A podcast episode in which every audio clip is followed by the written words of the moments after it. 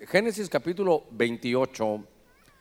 Yo quiero trabajar un poquitito con usted un pasaje que, que son eh, pasajes que marcan la vida. Muchas gracias, hijo. Génesis capítulo 28, primer libro de la escritura.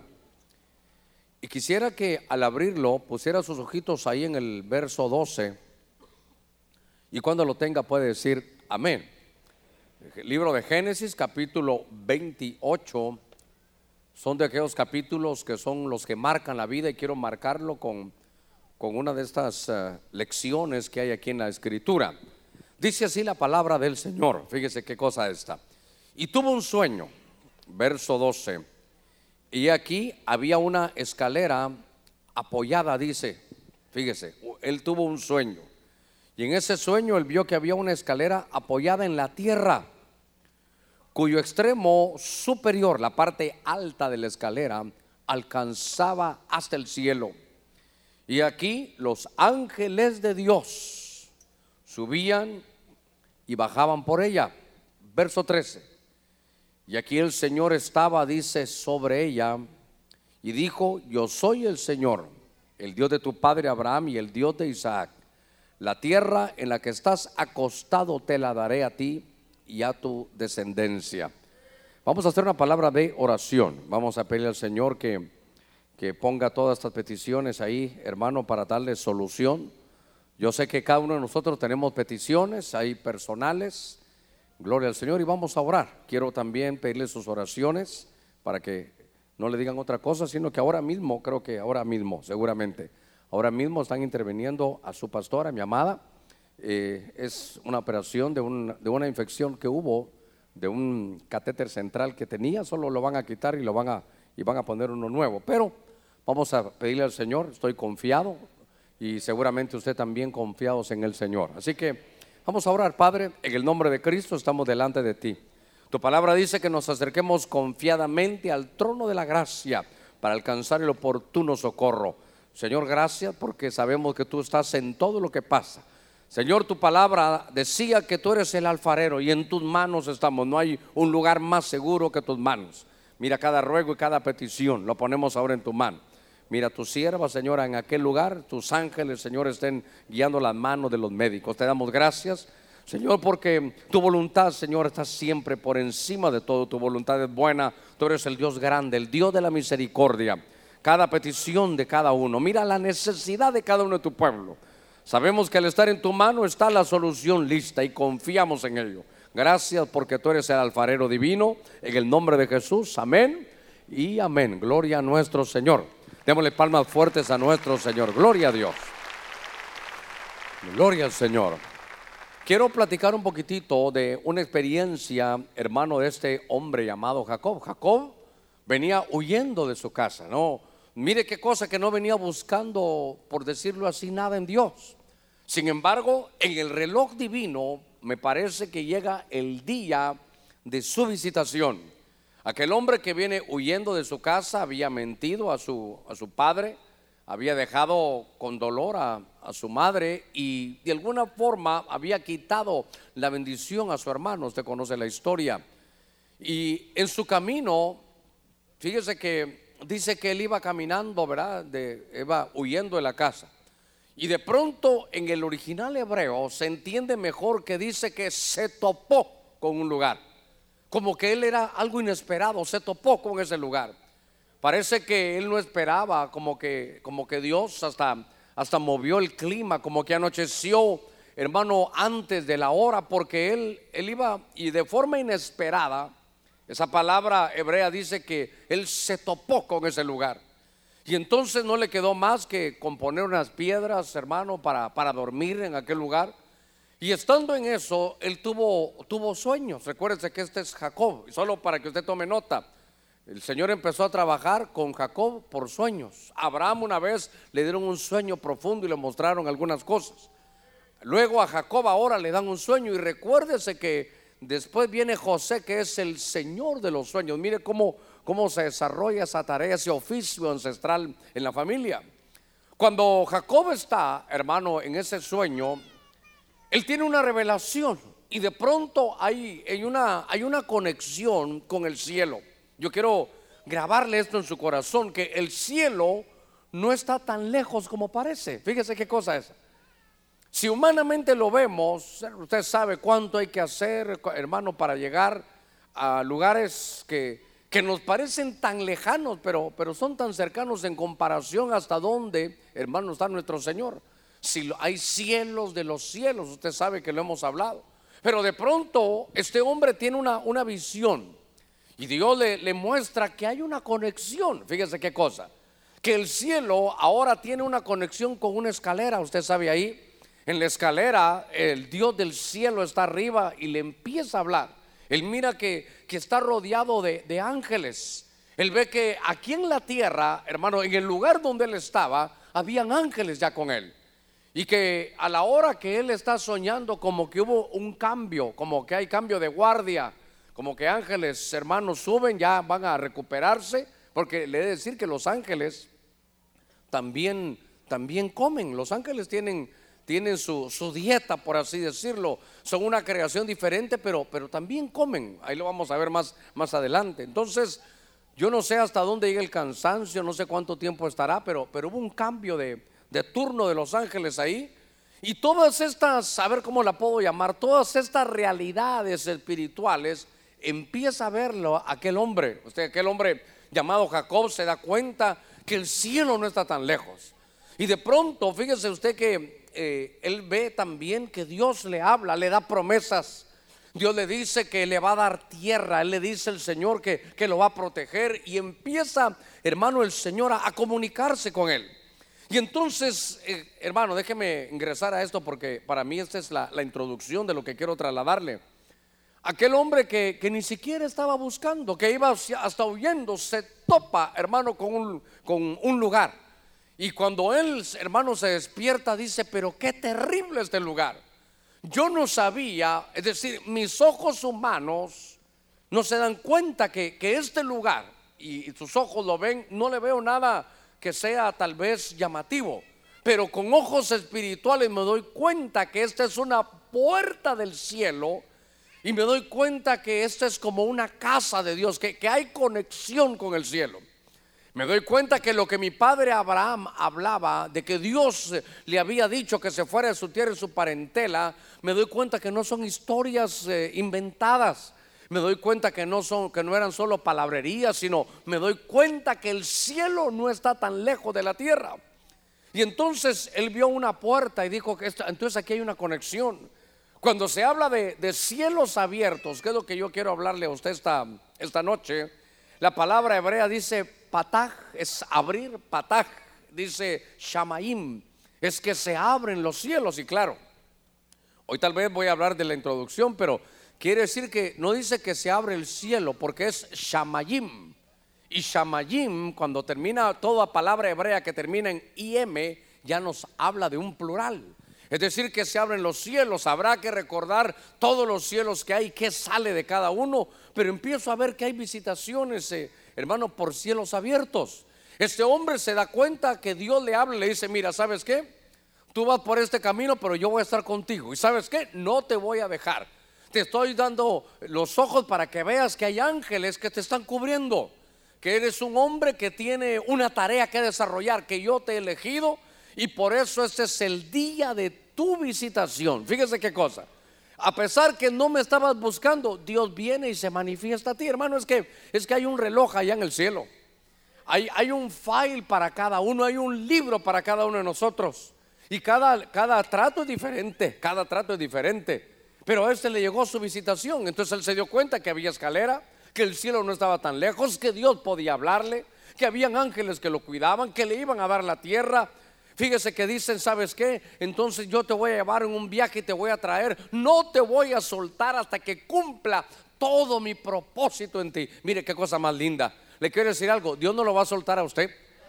Dios no lo va a soltar. Si Él lo llamó, el que comenzó la buena obra la va a llevar, hermano, hasta el final. Dios te va a llevar hasta que al final haga el proyecto que Dios tiene con nosotros. Démosle palmas fuertes a Él. Gloria a Dios. Mire qué lindo. Cuando, cuando Jacob se da cuenta, hermano, de, su visitación, se da cuenta de las realidades espirituales. Es que, hermano, tenemos que sacudirnos, yo por lo menos, imagínense, yo llevo ya 40 años sacudiéndome de toda la información de religiosidad. Cuando uno comienza a desarrollar una vida, desde niño ya le empiezan a enseñar a uno religión. Y entonces uno aprende de memoria las cosas y, luego se convierte en un requisito cuando usted llena alguna papelería.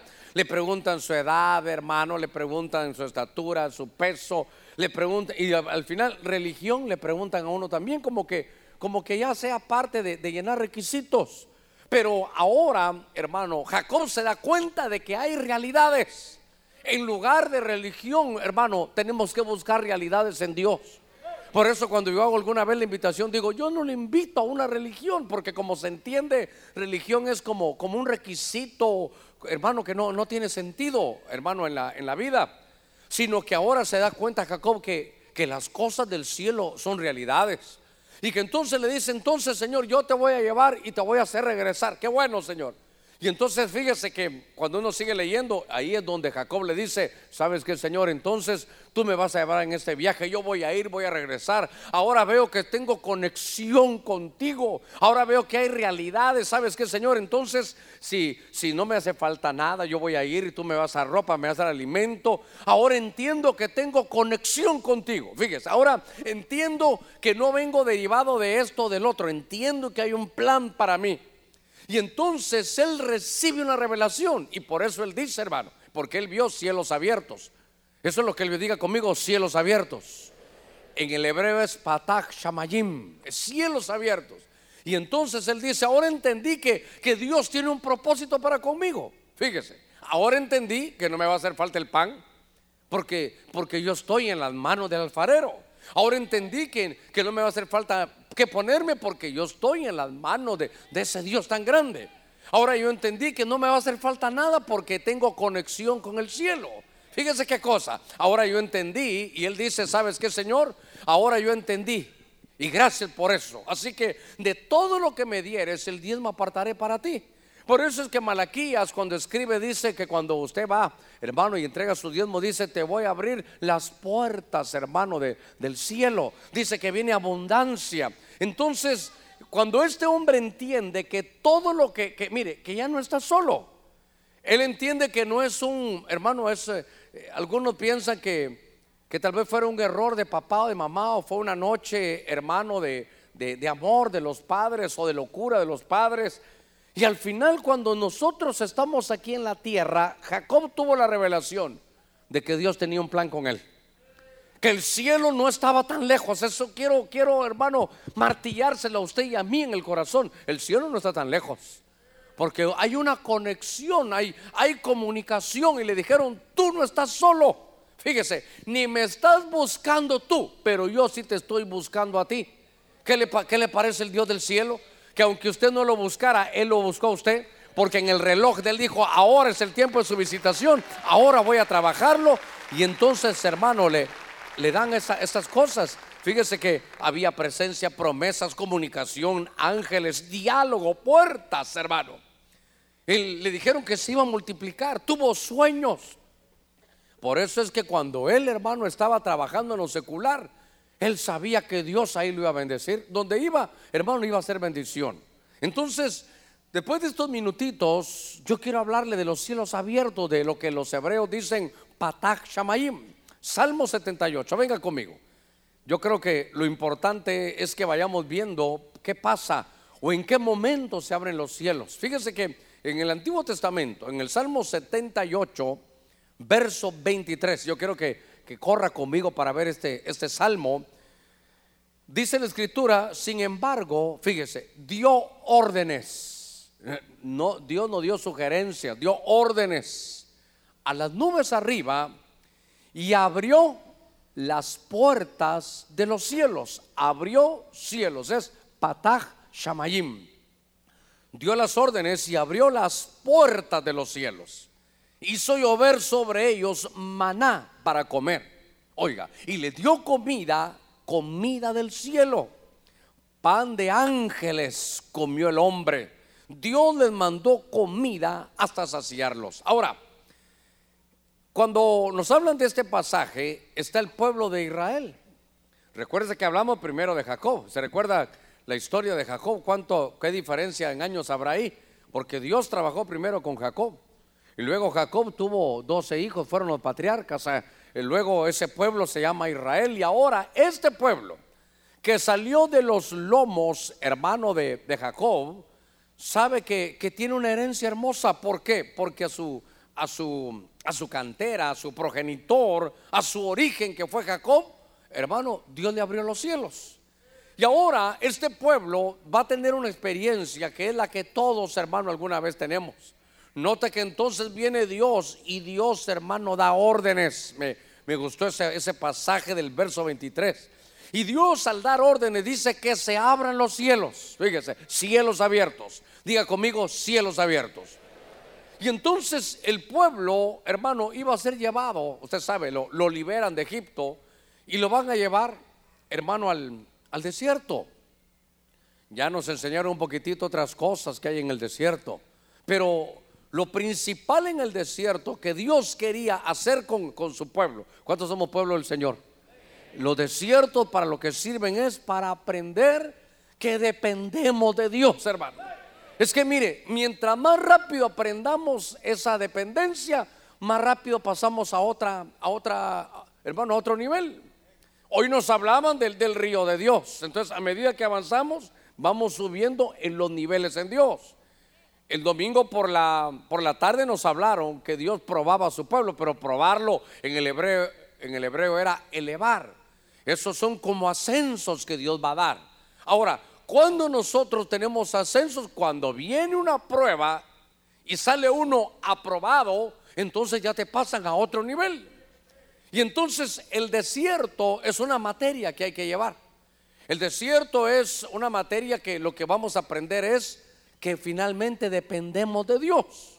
Y fíjese hermano que, que mientras más capacitados nos sintamos, más difícil es pasar el desierto. Fíjese eso, mientras más capacitados nos sintamos, más difícil es, hermano, reconocer que todo viene de Dios. Porque si no, usted va a ver que alguien que sea muy inteligente, que son todos los que vienen los días martes, gloria a Dios, ¿verdad? Ahí está, usted me conoce como, como digo eso. Pero, pero démosle palmas fuertes a nuestro Señor, gloria a Dios, mire eso. Entonces, a veces pensamos que es porque ya tengo un título, a veces pensamos que es porque ya estoy graduado, porque saqué una especialización o porque, porque merecemos esto, que o si no por el lado, hermano, de, de obras, porque oramos, ayunamos y buscamos. Y entonces como que pensamos que lo merecemos. Y entonces cuando no obtenemos lo que nosotros pensamos que merecemos por nuestras capacidades, entonces ahí puede venir cierto tipo de amargura. Por eso usted ve que en el desierto se amargaron. Cuando llegaron a las aguas de Mara se amargaron. Entonces lo que Dios está haciendo aquí es, Él dio órdenes y dijo, ¿saben qué? Quiero que los cielos estén abiertos. ¿Para qué? Para que mi pueblo entienda que yo soy su provisión. Fíjese, que yo soy su proveedor. Entonces, por eso le digo que si tenemos muchas capacidades, y nadie me vaya a malentender que está diciendo, sí, pastor, yo pues entonces ni voy a estudiar para, para, para no ser nada y que Dios lo haga todo. No, no, es que, es que eso no, yo no estoy hablando de ser ignorante. Estoy hablando de poder reconocer que dependemos de Dios. Imagínese, hermano, estamos aquí en este día. ¿Y cómo dependemos de Dios que para poder hacer todo, ahí están nuestros pulmones, hermano? Inhalan, exhalan, inhalan, exhalan. Y todo el día, inhalar, exhalar, inhalar, exhalar. Y otro ángel revisándole usted, hermano, su corazón. Sístole, diástole, sístole, diástole. Ahí está. Ahí está. Y me imagino que otros ángeles, hermano, ya hasta, hasta angustiados, ¿verdad? Porque pues, lo ven a usted y me ven a mí comer. Dios mío, miren qué se está comiendo. Se le van a tapar las, las, las arterias con todo lo que está comiendo. Señor, ¿qué hago con este siervo? Ellos, ellos nos cuidan, ellos. Recuérdense que la realidad que vio Jacob es que hay ángeles que Dios ha enviado para, para los que van a heredar su salvación. ¿Cuántos vamos a heredar la salvación del Señor? Entonces Dios lo cuida tanto a usted que ha enviado ángeles que son los que ellos cuidan y ministran. Ahora, vuelvo aquí a la carga. Porque ahora le mandaron al pueblo que Dios dio órdenes para que los cielos se abrieran.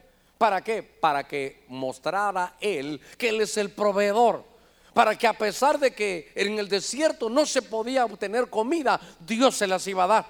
Y dice que entonces Dios les mandó, hermano, les, les estaba enseñando a ellos y les mandó pan de ángeles. Cuando se habla de, de maná, la palabra maná es ¿qué es eso? Que cuando ellos miraban ese, ese rocío que caía en la mañana y luego empezaban a caer como, como que estuviera nevando.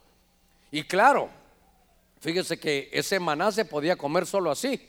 Pero ellos lo aprendieron. Después dice que agarraban el maná, lo recogían, hermano, en sus canastitas, lo llevaban a su casa, ya lo molían, hermano, ya lo preparaban.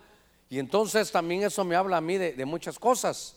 Porque entonces, hermano, Dios, fíjese, Dios te va a dar a ti, pero, pero no te va a dar la mazorca. Dios a ti lo que te va a dar es la semilla. ¿Verdad? Porque caía el maná.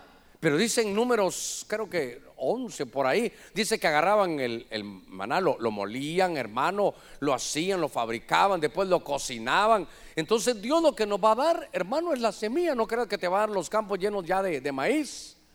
Así que con lo que Dios te dé, trabaja. Dios te está diciendo, voy a, te voy a proveer. Y a ti no te va a hacer falta nada, pero lo que quiero es darte la materia prima para que tú con tus manos que yo voy a bendecir, lo puedas convertir en algo mejor. Entonces, fíjese que Dios está proveyendo. Es que a veces, hermano, tenemos que, dar más detalles. Porque yo he visto algún misticismo enfermizo que dice, yo y al pastor que Dios me va a proveer. Así que aquí voy a quedarme sentado.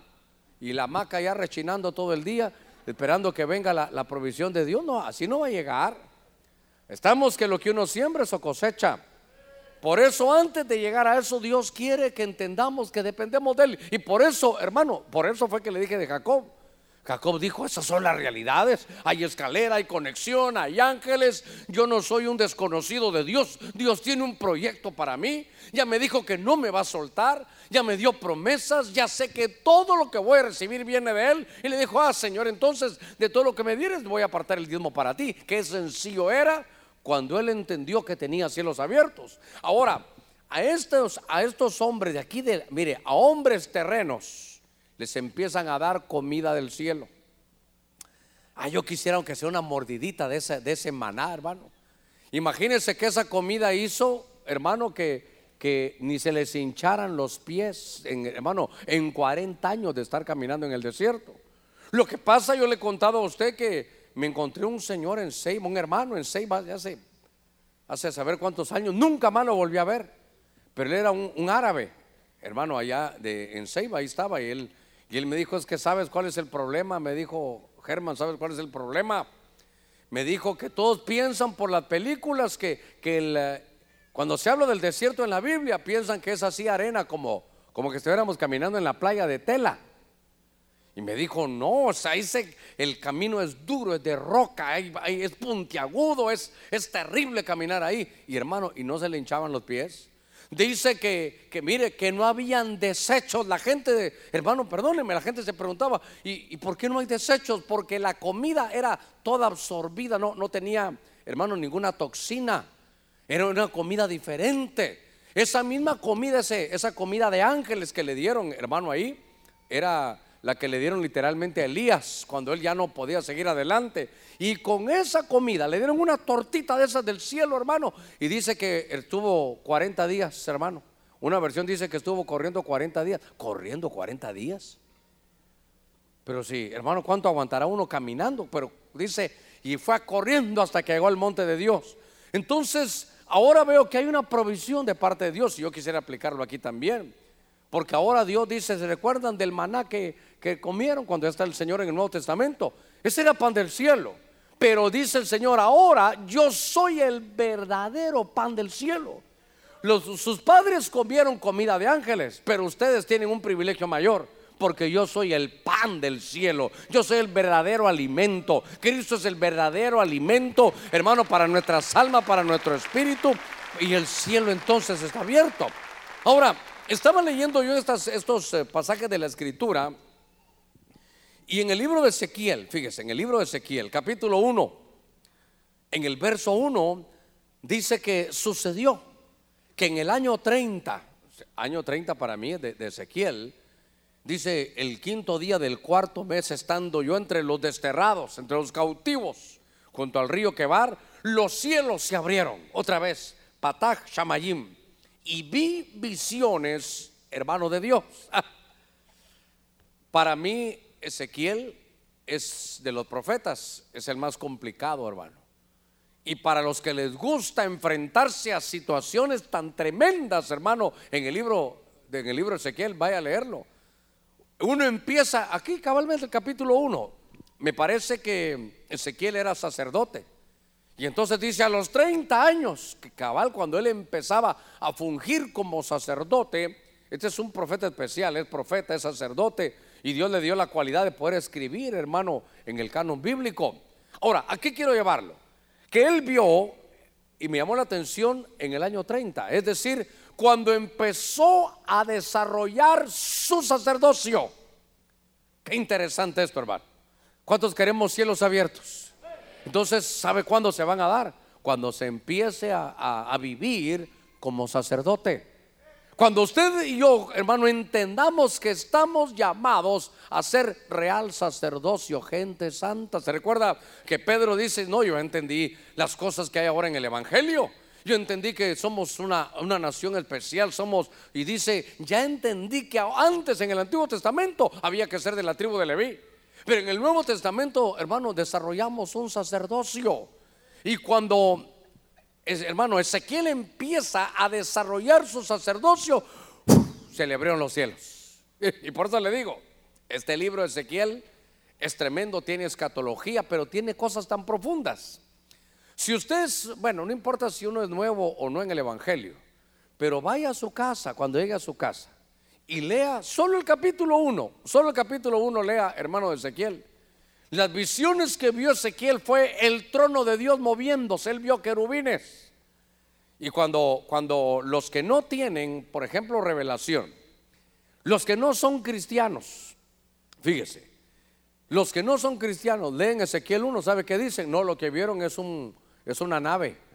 Lo que vieron es, es eh, son seres extraterrestres, porque como ellos no, no entienden un poquitito, los querubines, a ver si le voy a recordar algo. Cuando se habla de querubín, ese IM, ¿qué es lo que implica ese IM? Plural. Entonces, el singular son querubes. cuando se habla querube es uno solo. Es una, es una creación de Dios angélica, pero es especial. Dice que hay unos que tienen, hermano, tienen el rostro como de león, otros tienen un rostro como, como de buey, otros tienen un rostro de hombre y otros tienen un rostro de águila. Pero cuando los querubes singular, hermanos, se unen uno con otro, se forma un querubín que es un ser que cuando se unen esos cuatro, lo que sucede es que se convierten en un vehículo. Ponga cuidado. Y cuando se convierten en un vehículo, son los vehículos donde Dios, hermano, ahí va, a él se moviliza. Y cuando Él se moviliza así, es el trono de Dios, hermano, moviéndose. Usted va a leer, no sé si tengo bien la memoria, pero creo que es uno de los salmos, no sé si es 13, 13 días por ahí, pero dice que Dios voló sobre un querubín. Cuando dice querubín es la reunión de varios querubes que se transforman en un vehículo en el trono de Dios. Ahora, diga conmigo trono de Dios. Solo para que usted vea esto. Por eso cuando analizamos, otro día lo vamos a ver despacito, el atrio, el lugar santo, el lugar santísimo. Hermano, ¿qué había en el lugar santísimo? ¿Se recuerda? ¿Qué había? Sí, la gloria, pero, pero ¿qué, ¿qué mobiliario había ahí? El arca del pacto. Y el arca del pacto tiene una tapaderita el caforet. ¿Y qué tiene el caforet ahí? Tiene querubines. Tiene, lo voy a decir bien. Tiene dos querubes, ¿verdad? Entonces tiene dos querubes. Y cuando la Biblia habla, ¿sabe qué dice el Señor? Yo me voy a manifestar ahí entre los querubines, dicen él, en nuestras versiones, hermano, en español. Quiere decir, Dios, yo me voy a manifestar ahí entre los querubes. Ponga cuidado. Cuando se habla de esto, dice, por tanto, le dicen a uno, Pablo en el libro de Hebreos, dice, acércate confiadamente al trono de la gracia. Y esa, ese caforet que uno de los hermanos dijo, esa tapaderita del arca, hermano, cuando se habla de eso, eso se llama el asiento de misericordia. Es el, es el trono de Dios. Dice, ahí me voy a manifestar. Fíjese qué cosa. Quiere decir que Dios ponía, cuando se habla del arca del pacto, ahí va a estar el trono. Cuando se habla de querubines, se habla de un trono movible. Entonces Dios donde Él va, hermano, Él se entroniza por eso en algún lugar de la escritura. Creo que en Jeremías dice, ya no se hablará arca del pacto, pero no es que la estén desechando, sino se hablará del trono, porque el trono de Dios es donde están los querubes. Entonces, quiere decir que venía una revelación tan tremenda, ¿sabe qué? Que ya no se va a hablar del arca del pacto, sino que Dios mismo va a entronizar, que Dios tenga misericordia de nosotros y que pueda decir, ahí donde se reúnen los de San Pedro Sula, ahí en ese lugar donde están, ahí me voy a entronizar yo, ahí voy a llegar yo, ahí va a estar el Señor hermano, porque Él es el que tiene a cargo, si, si es la iglesia de Cristo, démosle palmas fuertes a nuestro Señor. La gloria sea para Él. Entonces, vaya usted a ver, vaya usted cuando llegue a su casa, no lo haga ahorita porque uno lee y más le gusta, hermano. Y uno empieza a leer y entonces dice que en el cielo se empezó a ver como que fuera una tremenda nave. Yo no sé cómo se va a manifestar eso. No sé cómo se va a hacer eso, pero cuando llegue a su casa, la revelación que tuvo es que se abrieron las puertas del cielo y él vio el trono de Dios Solo me voy a adelantar algo. Cuando Juan le abren, hermano, allá, ¿se recuerdan Apocalipsis? Capítulo 1 es el Señor glorificado. Capítulo 2 y 3 de Apocalipsis, ahí están las iglesias, las siete iglesias con sus cualidades, sus señalamientos. Ahí están las siete iglesias. Y en el capítulo 4, hermano, ahí lo vamos a leer casi al final, pero lo que hacen es que se llevan a Juan al cielo.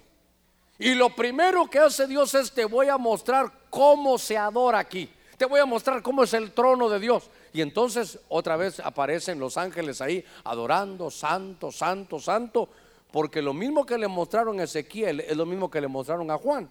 Entonces, y, vea qué cosa, lo que el Señor quiere primero es, más que mostrarnos los eventos que van a venir en Apocalipsis, es cómo se adora en el hermano allá en el cielo. Ahora, ¿para qué querrá Dios que nos enteremos de cómo se adora en el cielo? Para que le adoremos igual aquí. Le voy a decir algo, no tenemos que, mire, eh, para los cultos no tenemos que inventarnos nada. ¿Sabe qué tenemos que hacer todos, hermano? Porque esto no es solo tarea mía, esto es tarea suya también, es ir a investigar, a ver cómo se adora en el cielo. Con que usted lea Apocalipsis 4 y 5, oh, hermano, ahí vamos a aprender mucho. Porque yo quiero que adoremos aquí como se adora allá. Y esa fue la visión que tuvo, hermano, este, este hombre. Este, le abrieron los cielos entonces Dios permite, eso es revelación, como que se rasgan los cielos, patach shamayim, y entonces nos conectan para que nosotros digamos, ah, si adoran allá, así voy a adorar aquí. Ah, Señor, así te gusta que te adoren allá, ¿para qué vamos a inventar? Vamos entonces a adorar aquí. Por eso es que en algunos momentos de adoración, hermano, yo le, yo le decía a los hermanos, a los, a veces entran niños y, y para mí qué lindo que el niño entre, pero acompañado de su padre.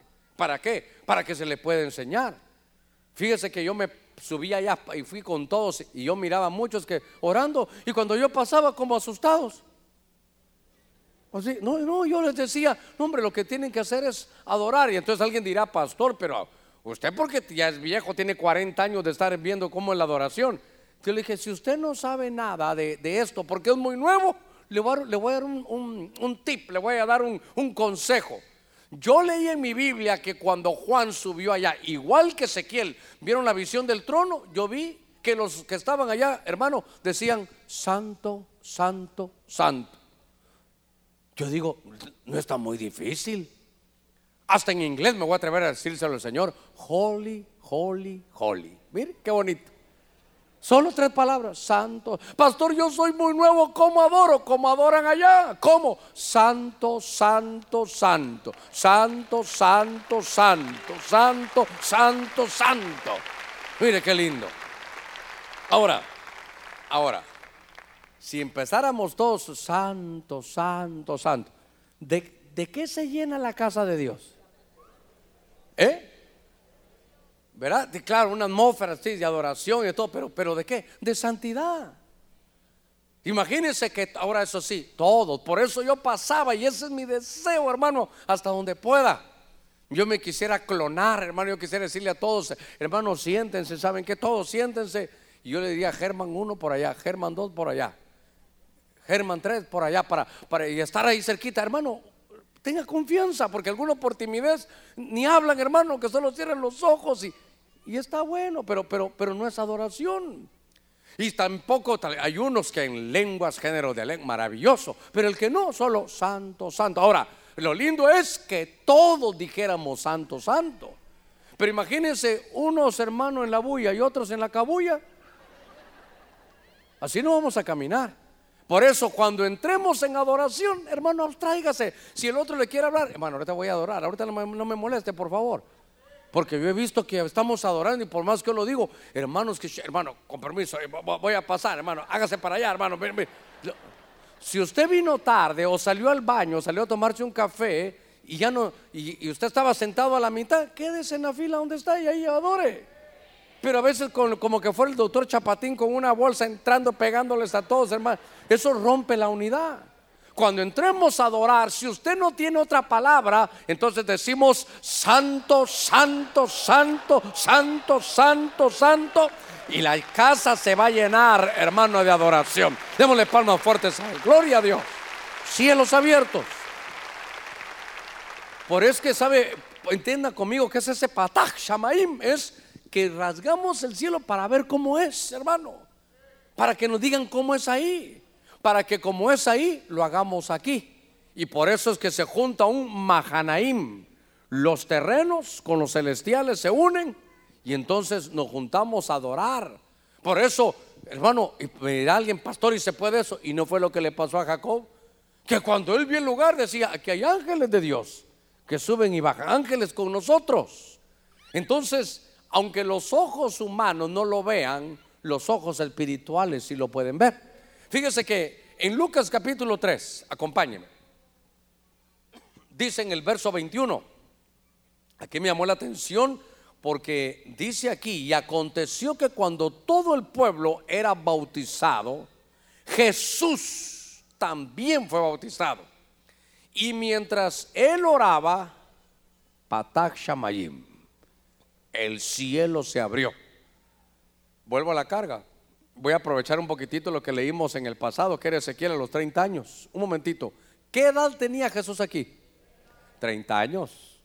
Ahora, alguien dirá, ay pastor, yo tengo 18. No, ahora lo aplicamos a, obviamente a una, a una edad sacerdotal.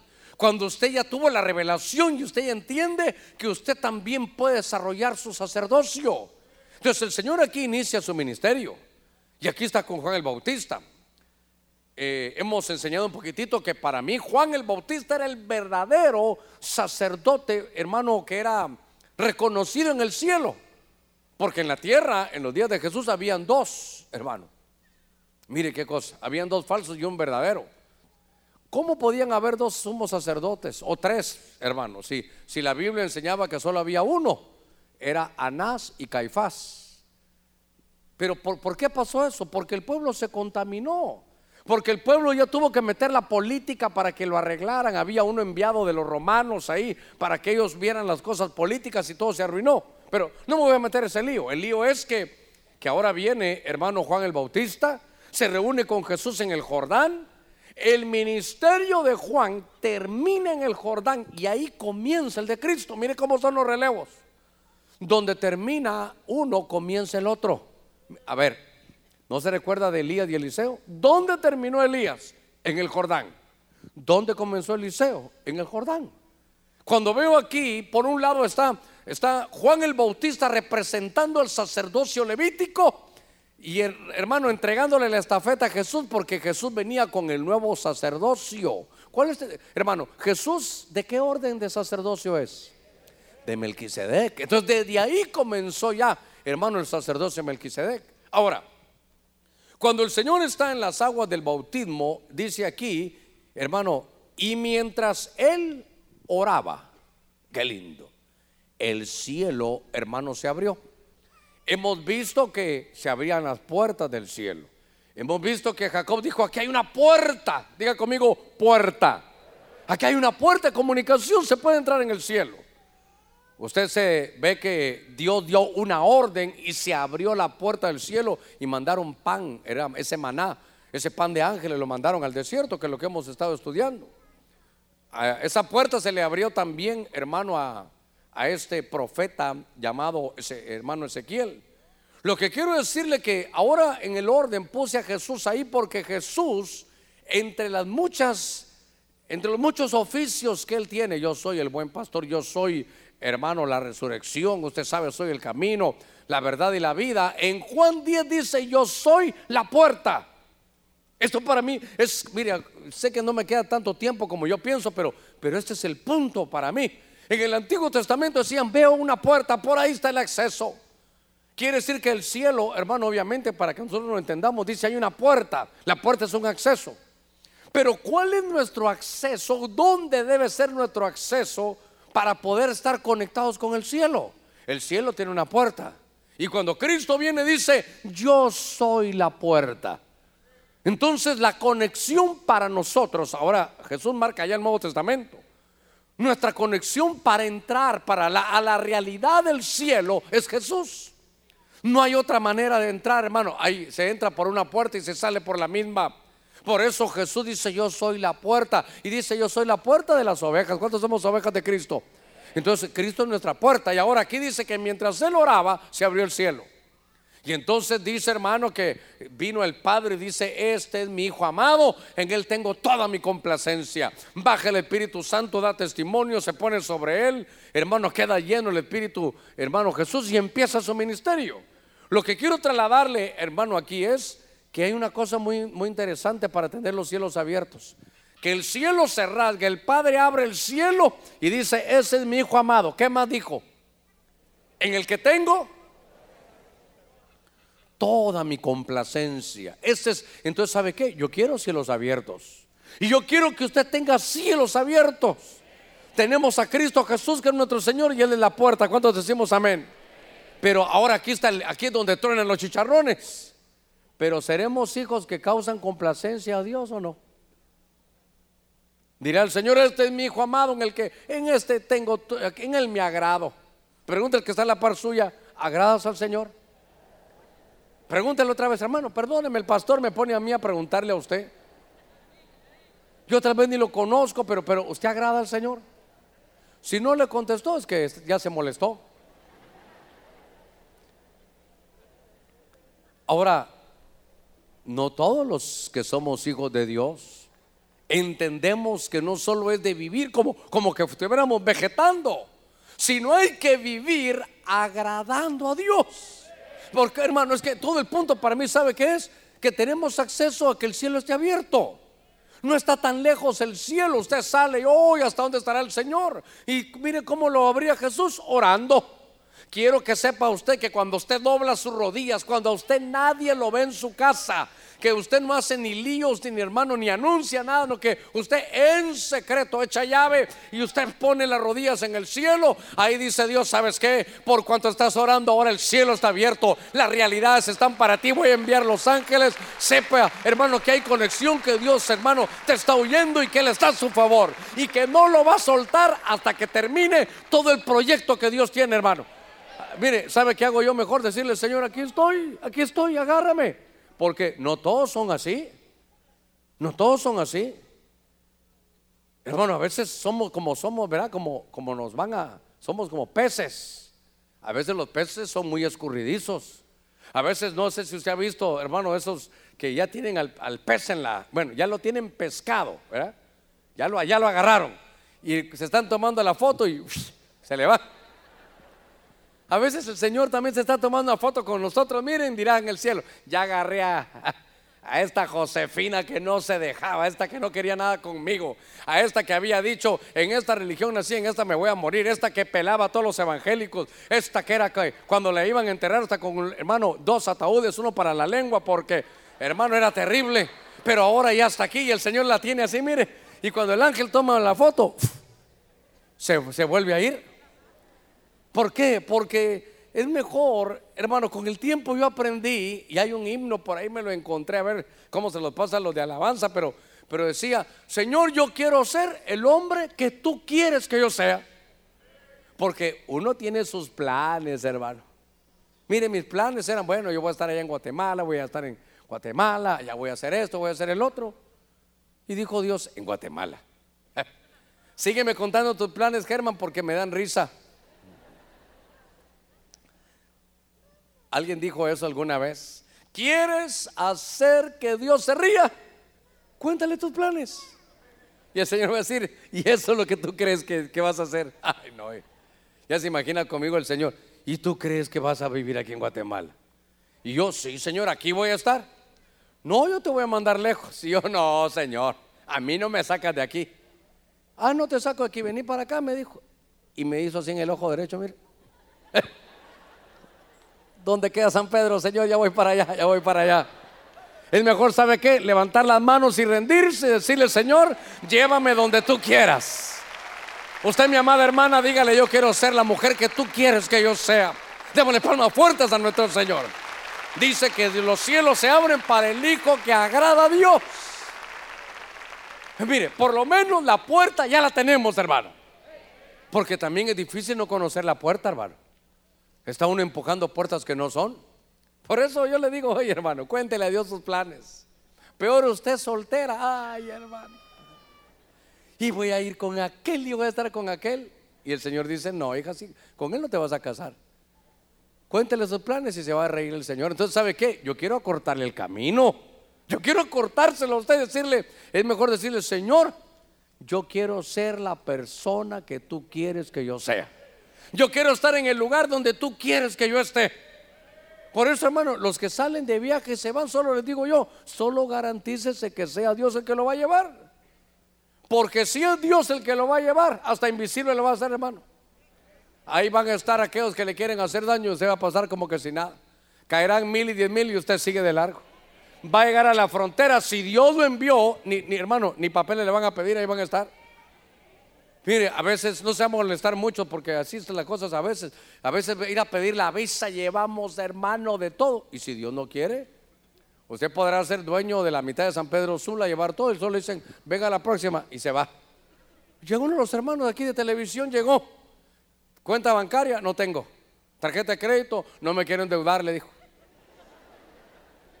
¿Qué va a hacer? Quiero salir, quiero conocer allá afuera, quiero conocer su país. ¿Le gusta mi país? Sí, pero solo he visto. Y cuando sintió estaba hermano platicando.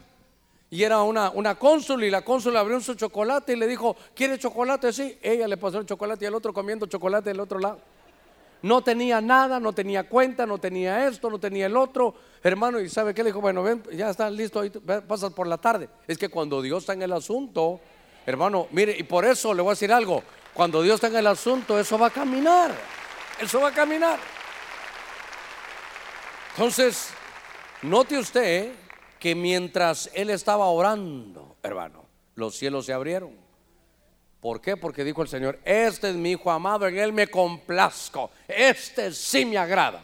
Diga conmigo, agradar. Entonces la puerta es Cristo, pero la llave, la llavecita es agradar. Lo que el Señor nos diga, eso hagamos, hermano. ¿Para qué le damos? Mire, ¿para qué tanto brinco si el terreno está plano? Si ya Dios dijo, ahí está. Lo que diga su palabra. Por eso, solteros, no se van a molestar conmigo, pero pastor, mira que este muchacho lo conozco desde niño. Nacimos en el mismo hospital, pastor. Sí, está bien. Lo que quiera. Cuénteme las historias y todo lo que quiera. Al final una pregunta le voy a hacer. ¿Es cristiano? Todavía no. Ay, bueno. Entonces, ¿para qué me, para qué me cuenta tanto? Si, si, usted quiere, pastor, quiero hablar con usted, me urge hablar al final. Me va a preguntar por un chavo o una chava que no es cristiana. Yo le voy a decir, mire, yo la verdad, ah, qué guapo, sí. Uh, qué linda muchacha, qué ojos de, de perro husky tiene, tiene, está bonito, tiene ojos azules. Pero 2 Corintios 6, 14 dice, ¿qué dice? Ahí léelo tú en tu casa. Y entonces el otro se va. Gracias, Señor, me hablaste no os unáis en yugo desigual con los infieles. ¿Qué me querrás decir, Señor? Eh. Diga conmigo, agradar a Dios. Bueno, libro de los Hechos, capítulo 7. Me quedan 11 minutitos. Libro de los Hechos, capítulo 7. Venga conmigo. Verso 55. Hermanos, cielos abiertos. Realidades en Dios. Eso es lo que yo quiero que usted tenga que entienda todo lo que hay para usted, pero cielos abiertos, patach shamayim, decían hermanos los hebreos. Ahora, en el libro de los Hechos 7 dice, verso 55, Pero Esteban, aquí hay otro, aquí hay otro, otra llavecita, lleno de Espíritu Santo. Fijo los ojos en el cielo, ah, él se quedó viendo al cielo y vio, hermano. No dice que sintió, vio la gloria de Dios y a Jesús de pie a la diestra de Dios.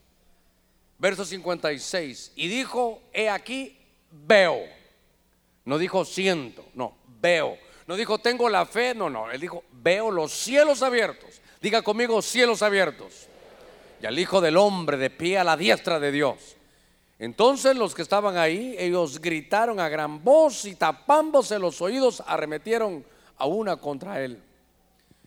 Este hombre, Esteban era un servidor, era un diácono, pero que él entendió que en el Nuevo Testamento la vida del Espíritu era importante.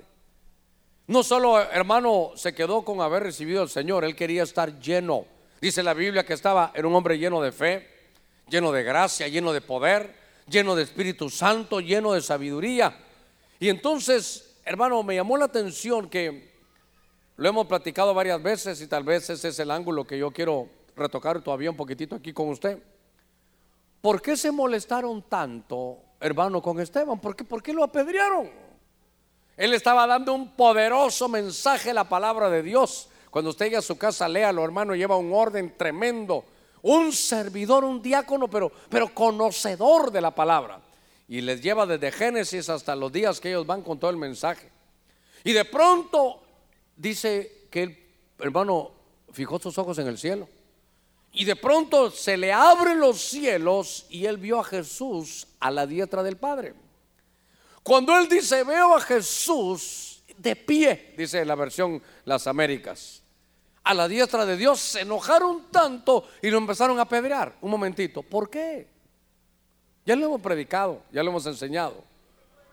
Porque en el Antiguo Testamento, alguien ya se lo, se dijo por ahí, porque en el Antiguo Testamento, creo que era Deuteronomio 32, una versión antigua dice ahí que cuando Moisés, fíjese eso, Moisés, Antiguo Testamento, le abrieron los cielos. Y cuando él vio, hermano, allá arriba en los cielos, vio que a la diestra de Dios estaba la ley de fuego, eran ángeles. Era ley de fuego, era, hermano, juicio. Ah, Adán y Eva pecaron fuera del huerto. Nadab y Abiú se portaron mal, fuego para ellos que se mueran. Hermano, una, una ley tremenda, una ley de fuego. Y entonces ellos sabían, los estudiosos bíblicos sabían que a la diestra de Dios estaba la ley de fuego, estaba en Deuteronomio. Oiga, era la palabra escrita. De alguna manera, soporteme este pensamiento. De alguna manera, digo yo, que hubiera hecho yo si hubiera estado ahí? Hubiera dicho, eh, con la doctrina no, no juego yo.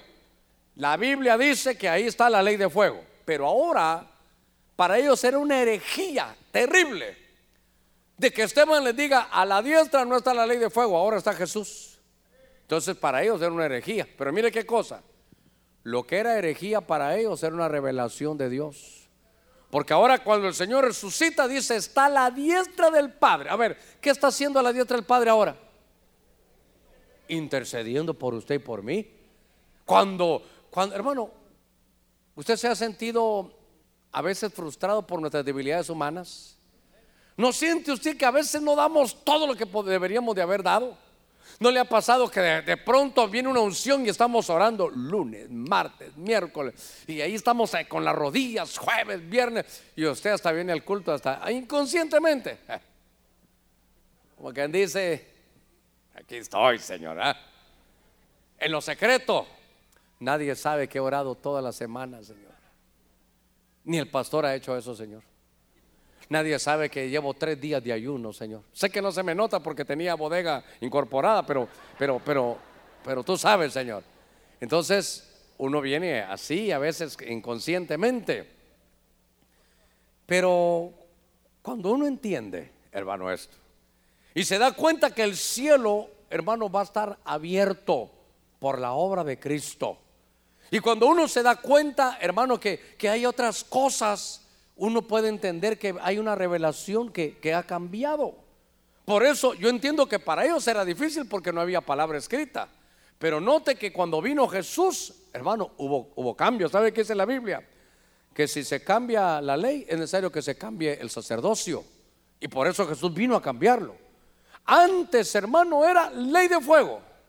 Ahora cuando uno está esos días calidad, pero no le ha pasado que después de esa estación tan hermosa, a veces viene una estación de otoño, hermano, cuando se caen las hojas, aquel árbol que se miraba frondoso, hermano, está todo como que lo acaban a uno de podar. Y usted dice, estoy en el culto, pero no he orado ni lunes, ni martes, ni miércoles, ni jueves, ni viernes, ni sábado, ni domingo, ni lunes. Y empiezo, ay Señor. Y aparte, Señor, caí en esto. Y Señor, hice lo otro. Le pegué una patada al perro antes de venir. Bueno, lo que usted quiera. Entonces, cuando estamos débiles así, quiero que sepa algo. Que cuando usted mire al cielo y el diablo le diga, no mereces nada, abra los ojos espirituales. Y recuérdese de hecho 7 que ya no hay ley de fuego, sino que allá está Cristo diciéndole, Padre, mira, mira, yo sé cuando uno se siente cansado. Yo sé cuando uno está débil. Yo estuve en un cuerpo semejante a los que tienen estos de San Pedro Sula y sé lo que significa estar debilitado. Sé lo que significa estar cansado. Sé lo que necesita uno cuando uno tiene tristeza. Sé lo que uno siente. Mira cómo está ahí. ¿Sabes qué, Padre? Yo estuve ahí, así que apoyémoslo. Yo te pido que lo levantes. Yo te pido, mi Dios, que no lo dejes ahí. Yo sé lo que es eso. Y entonces, hermano, envían esa gracia para que uno se pueda levantar. Así que, ¿sabes qué? No te sientas jamás condenado. Nunca te van a condenar. El Evangelio no es para condenar a nadie, hermano. ¿Dónde sacaron ese Evangelio que no has orado ni ayunado? Te vas a ir al infierno. ¿De dónde lo sacaron? ¿Para qué nos quieren poner cargas que Dios no ha puesto? El cielo abierto te dice que Jesús está a la diestra intercediendo por ti, está intercediendo por tu vida, por tus problemas, por lo que estás viviendo. Ahí está, hermano Jesús diciéndole, Padre, sé lo que es eso. Mire, hermano, ¿cómo se sintió Jesús cuando se murió Lázaro? Se sintió triste. ¿Cómo se sintió Jesús, hermano? Que Juan 11:35, aquel verso tan grande, ¿se recuerda usted? Que tan difícil es de memorizarlo. ¿Se recuerda de Juan 11:35? Jesús lloró. Mire, Jesús lloró. Cuando usted llora, hermano, el cielo, miren, los ángeles dirán, ¿y eso que es agua que le sale los ojos, qué será? Cuando usted está triste, entonces llega, llega Jesús y le dice, Padre, yo sé lo que es estar triste. Hermano, ¿alguna vez Jesús estuvo triste? A ver, dígame, ¿cuándo estuvo Jesús triste? Se recuerda que estuvo allá en el Monte de los Olivos y le dijo, Padre, estoy triste. ¿Hasta dónde? Hasta la muerte, Jesús. ¿Por qué Dios permitió que en sus sentimientos estuviera triste? Para que cuando usted y yo estemos con tristeza, llega Jesús y dice, Padre, ¿te puedo decir algo? Yo sé lo que es estar así. ¿Te recuerdas cuando estaba en el monte de los olivos? Uno siente morirse. Entonces, ¿te recuerdas que mandaste ángeles? Manda ángeles ahí a tu siervo, manda ángeles a ellos para que se puedan recuperar y se puedan poner de pie y sepan que están en un plan perfecto de Dios. Démosle palmas fuertes a nuestro Señor. Gloria a Dios. Ahora, mire qué cosa. Entonces, cuando lo están, lo apedrean, hermano. Pero como ya, ya estaba, yo creo que ahí su espíritu dejó su cuerpo, ya no tuvo dolor, caían los tetuntazos, hermano. Y él viendo al cielo dijo, Padre, gracias. ¿Sabes qué, Padre? ¿Se recuerda? Perdónalos porque ellos no saben lo que están haciendo. Y el cielo abierto. Un punto muy importante. ¿Cómo se mantienen los cielos abiertos? Perdonando al que te apedrea perdonando a los que te hacen daño. Porque uno dice, vienen algunos, que te perdone Dios, porque yo no puedo. ¿Cómo que no puede? No, no sé si usted ha visto a aquellos que se creen los muy pensadores, que te perdone Dios, yo no, yo no puedo perdonar. Claro que puede perdonar. ¿Cuántas veces he de perdonar, Señor? 70 veces 7. Y un hermano que ya llevaba no sé cuántas le dijo el Señor, no, 70 veces diarias le dijo. 70 veces 7 diarias. Entonces, yo quiero cielos abiertos. Entonces, perdona al que te hace daño. ¿Se imagina, hermano, que lo estén apedreando a uno? Y todavía decirle, Señor, Señor, no les cuentes este pecado. En cambio, yo no sé qué hubiera hecho. Señor, los que me maldicen, maldícelos tú. Señor, los que me apedrean, apedréalos tú, Señor. No, no. Yo quiero mantener los cielos abiertos. Y entonces él le dijo, Señor, mira cómo me tiran piedras. Mira cómo me atacan, mira cómo hablan de mí, mira todo lo que dicen. La Biblia dice, bienaventurado cuando digan toda clase de mal contra vosotros, mintiendo. Pastor, mire, yo no sé la gente cuánto me pela. Déjela, bienaventurado. Si así le hicieron a Cristo, se está pareciendo más usted a Cristo. Pero sea como el cordero que ha tapado sus labios y deje, hermano, y perdone para que los cielos estén abiertos. Cielos abiertos. El perdón los mantiene de esa manera. Me quedan dos minutos. Hechos capítulo 10, verso 10. O tal vez verso 11, pero le leo el 10. Dice, tuvo hambre. Así como está hasta ahorita pensando en la cena. Dice, tuvo hambre y deseaba comer, pero mientras le preparaban algo de comer, le sobrevino un éxtasis, hermano. Entró a otra dimensión. Y dice, y vio, es que yo subrayé eso, porque algunos dicen, es que yo siento, hermano. No, no, aquí no es de sentir. Aquí, y vio, que vio el cielo abierto, Patak Shamayim, y vio el cielo abierto y un objeto semejante a un gran lienzo que descendía bajado a la tierra por las cuatro puntas, verso 12. Había en él toda clase de cuadrúpedos y reptiles de la tierra y aves del cielo, y oyó una voz, eso se llama bat call. Levántate, Pedro, mata y come. Entonces se abrió el cielo y le bajaron un lienzo. En el templo anterior, teníamos una pantalla, pero que se enrollaba. Se enrollaba, le poníamos un motorcito y cuando había culto en las noches de poner eh, ahí alguna presentación, bajaba ahí. Entonces era como un lienzo. Y entonces le pusieron animales, cuadrúpedos, reptiles y, la voz del cielo, batcoles, un como estruendo en muchas aguas cuando Dios habla, pero solo lo oye al que Dios le quiere dar la revelación. Y le dijo, Pedro, mata y come. Entonces Pedro le dice, Señor, ¿No te has dado cuenta que ahí hay animales y reptiles de Levítico que dicen que son inmundos? Ninguna cosa inmunda ha entrado, Señor, por mi boca. Así que no me pidas eso. Y el Señor, mostrándole ese lienzo, le dice, no llames inmundo lo que yo he limpiado. Se acaba, hermano. Claro, tres veces bajó el lienzo. Es que, es que ese Pedro tenía un carro de primera, segunda y tercera, hermano. Porque Pedro hermano, se durmió tres veces. Pedro, mire, las veces que se durmió, tres veces se durmió, tres veces lo negó. Así que si alguien se está durmiendo en la par suya, ay Dios, dígale, seguro que vas a negar al Señor, ya te dormiste aquí. Mire, tres veces, ¿verdad? Tres veces, hermano, se durmió. Y cuando está el Señor ya resucitado, ¿cuántas veces le pregunta, ¿me amas, Pedro? Tres, es que será de a tres, cuerpo, alma y espíritu se movía Pedro, hermano. Entonces ahora, tres veces le bajan el lienzo también. Y entonces le dice, no llames inmundo lo que yo he limpiado. Ahora, los judíos, la iglesia comenzó judía, no se reunían con los gentiles. Predicarle a un gentil era como contaminarse. Y Pedro le dice, no me pidas eso porque, porque son inmundos. Entonces le dijo el Señor, no llames inmundo lo que yo he limpiado. En este ángulo lo que le está diciendo es, hay gentiles, gente que no es judía, que me está buscando y quiero que tú le lleves ese mensaje. Hermano, es que los tiempos cambiaron. Antes era solo Israel. Piensa el Señor que le dijo a los apóstoles al principio, ni vayan por Samaria, ni salgan de Israel, solo en Israel. Y una vez resucitado, ¿qué dice? Vayan hasta el confín de, la, de la tierra, vayan a todos los lugares. Entonces ahora está y le dice, mira, ¿Ya entendiste? No llames inmundo lo que yo he limpiado. Aquí hay tela que cortar, hermano. Por eso cuando usted mire un hermano que anda medio de lado, no lo juzgue.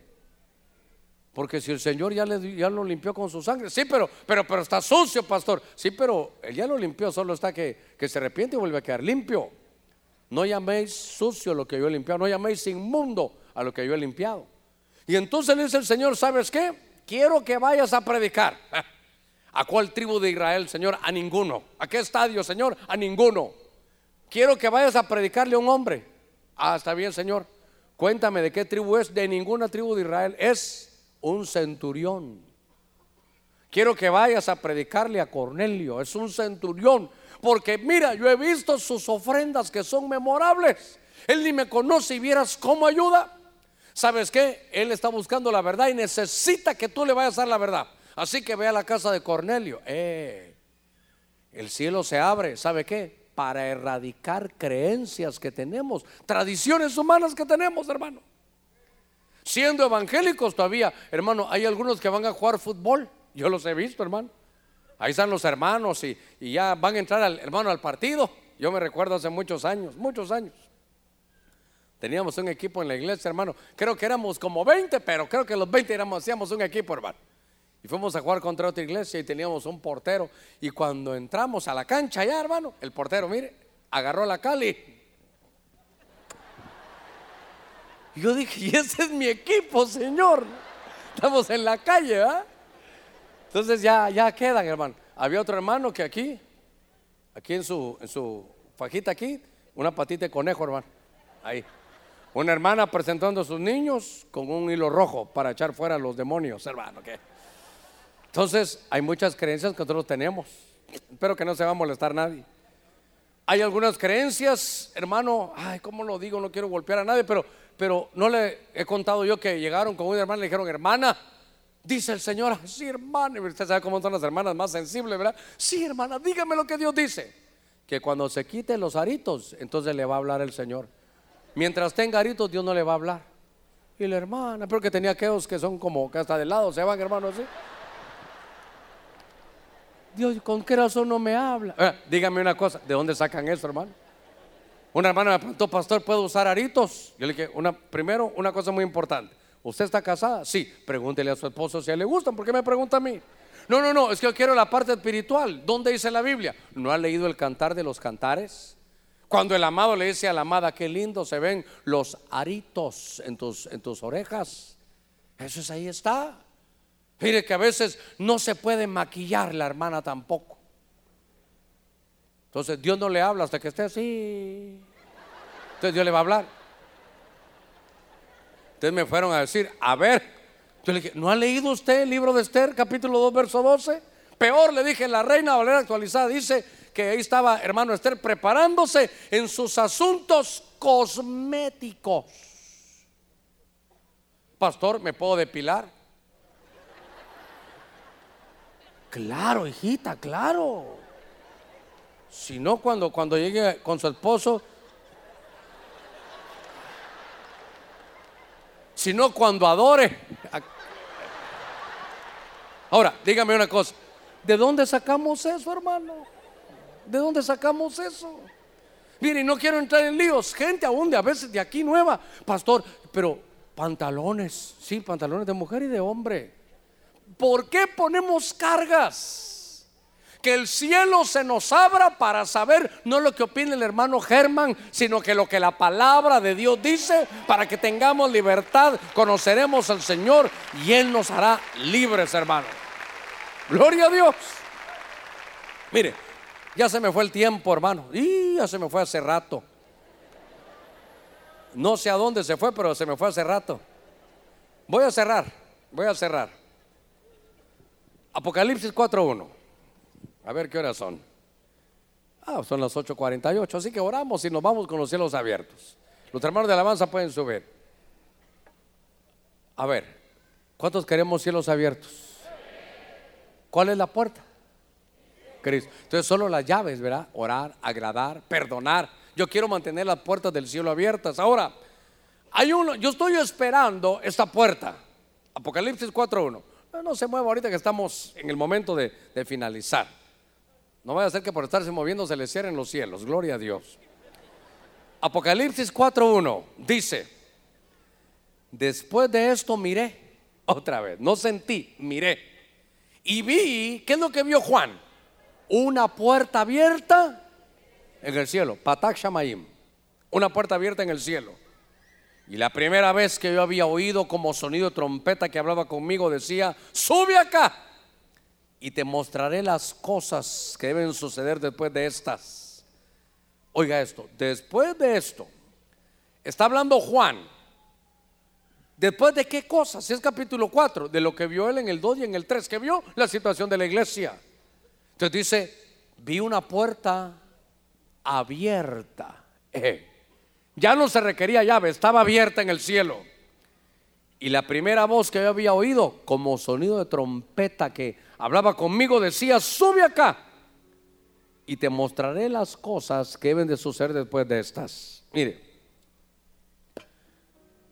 tenemos que ser una iglesia con cielos abiertos. Entender más que religión, realidades que Dios tiene para usted y para mí. Le quiero decir algo, los cielos no están tan lejos como se piensa, hermano. Hay conexión, hay diálogo, hay promesas. Está todo el, la, hermano, la, el trabajo de Dios, toda, todo el equipo de Dios moviéndose por usted. Usted tiene un, hay un plan y Dios no lo va a soltar. No lo va a soltar, lo va a ir a buscar. Porque claro, Cristo oró y los cielos se abrieron. Pero Jacob huyendo venía y los cielos se abrieron. Se topó hermano, con Betel. Él dijo, esta es la casa de Dios, aquí hay puerta. Ahora sé que hay realidades en Dios, sé que valgo algo, sé, sé que soy elegido de Dios. Después de tener, la iglesia tiene que tener cielos abiertos. Y la puerta para esos cielos para nosotros es Cristo Jesús. Ahora, la última es que cuando ya se conoce lo que Dios quiere de la iglesia, lo que hay que eliminar de la iglesia, porque le dicen a una, ¿sabes qué? Tengo, tengo contra ti, iglesia, y contra uno de pastor. ¿Qué toleras a esa Jezabel? Tengo contra ti que, que toleras y empieza que hay cosas que no tenemos que tolerar. Pero Dios las corrige, dice, después que corregí la iglesia, Apocalipsis 4, vi el cielo abierto y una voz como de trompeta. Diga conmigo, trompeta. Y dice que decía, sube acá. Fíjese, sube acá. Y aquí en el cielo te voy a mostrar lo que es Apocalipsis 5, 6 hasta el 22. ¿Qué implica esto? Que estamos esperando esa voz de mando, voz de arcángel y con trompeta, oiga, trompeta de Dios. Que cuando suene esa trompeta nos van a decir a la iglesia, sube acá. Ese es arrebatamiento.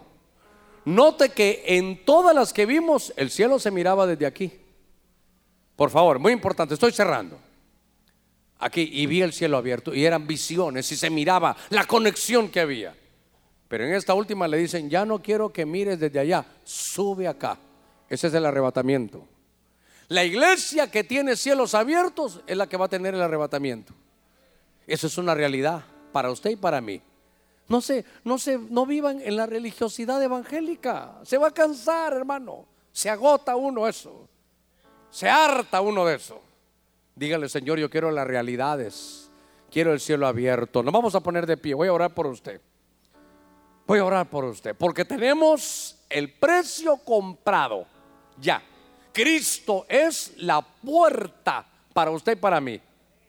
Él es la puerta. Y hay algo que yo sentí en mi corazón ahí muy fuerte cuando estaba leyendo. Que Esteban vio, él vio la, él vio al Señor ahí arriba. Los cielos se le abrieron a él. Pero se mantuvieron abiertos porque él pudo perdonar. Con tus ojitos cerrados.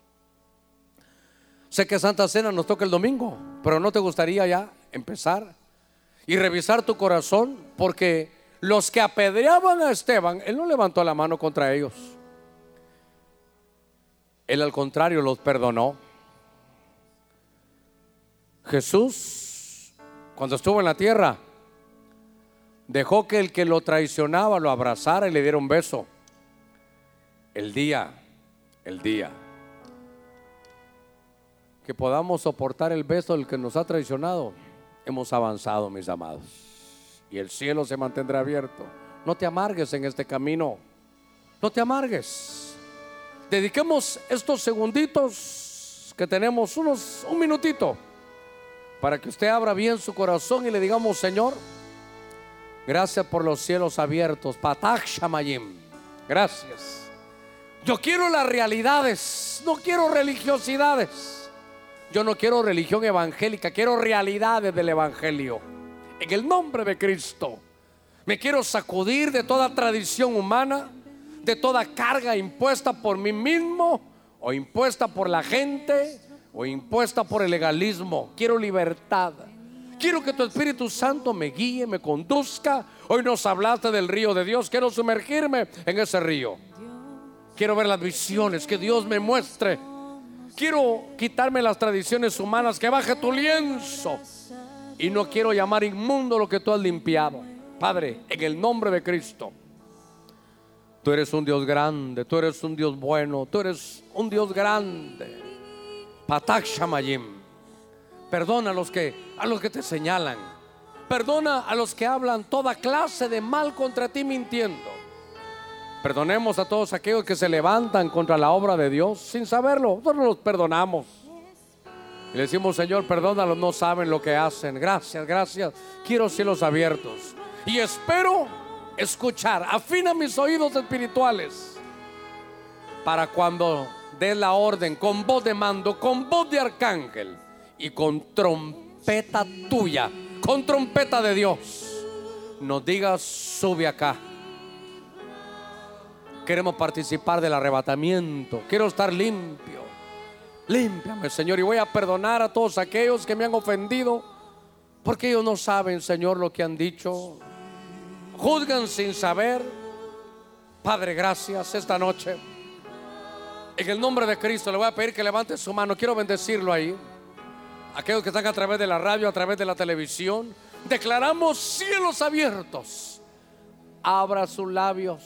Abra sus labios. Y dígale, Señor, Patak Shamayim, cielos abiertos. Gracias, Cristo Jesús, porque tú eres la puerta de ese cielo. Quiero realidades del Evangelio. Gracias porque sé que hay un plan para mí. Padre, gracias que no es por capacidades humanas, sino es por la obra de tu Hijo, por la obra del Espíritu. Me meto a este río de Dios. Quiero, quiero sumergirme en este río. Gracias, Señor, gracias te declaro cielos abiertos, fuentes de arriba abiertas para ti. Realidades, diálogo, visiones en Dios. Aún en sueños Dios va a trabajar contigo. Y sacúdete de toda condenación. Tú eres elegido de Dios. Y hay planes. Y Dios te va a llevar. No va a descansar. Hasta que cumpla el plan que tiene para ti. Dígale, no me suelto tus manos. Gracias, gracias esta noche. En el nombre de Cristo. Cielos abiertos, cielos abiertos.